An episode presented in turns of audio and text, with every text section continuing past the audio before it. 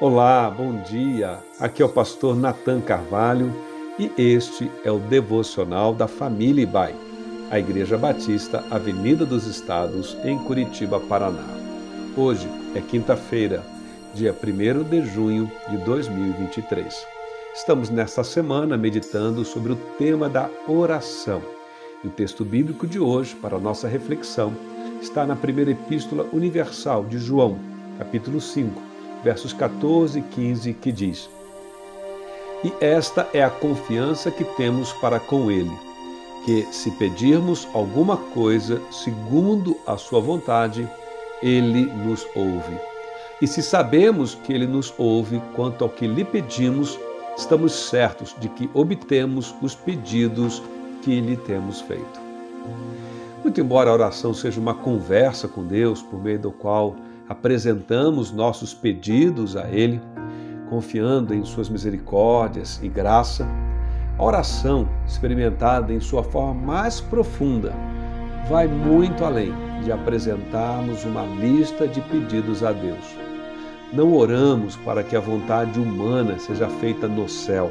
Ao contrário, oramos para que a vontade de Deus seja feita na terra.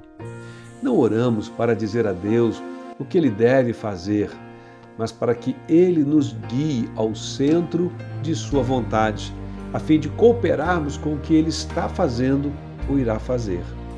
Não consiste um exercício espiritual pelo qual tentamos dobrar a Deus em favor daquilo que queremos, mas antes, o exercício de disposição espiritual, pelo qual nos apropriamos da vontade dele para a nossa vida. É nesse sentido que a oração é uma forma de purificarmos nossas motivações, de colocarmos nossos desejos em sintonia com os desejos de Deus.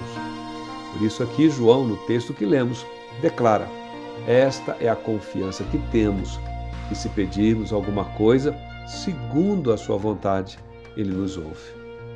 Naturalmente que a oração é uma forma de apresentar nossos pedidos a Deus. Afinal, ele é o nosso bom Pai eterno.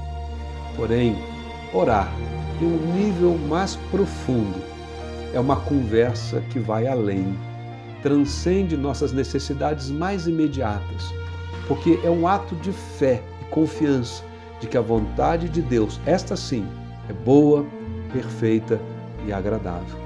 Pela oração, nos relacionamos com Deus, buscando conhecê-lo de forma mais íntima e pessoal. Eu vou ficando por aqui. Desejo e oro para que Deus te abençoe nesta quinta-feira com crescimento na intimidade espiritual com Ele. Saúde e paz.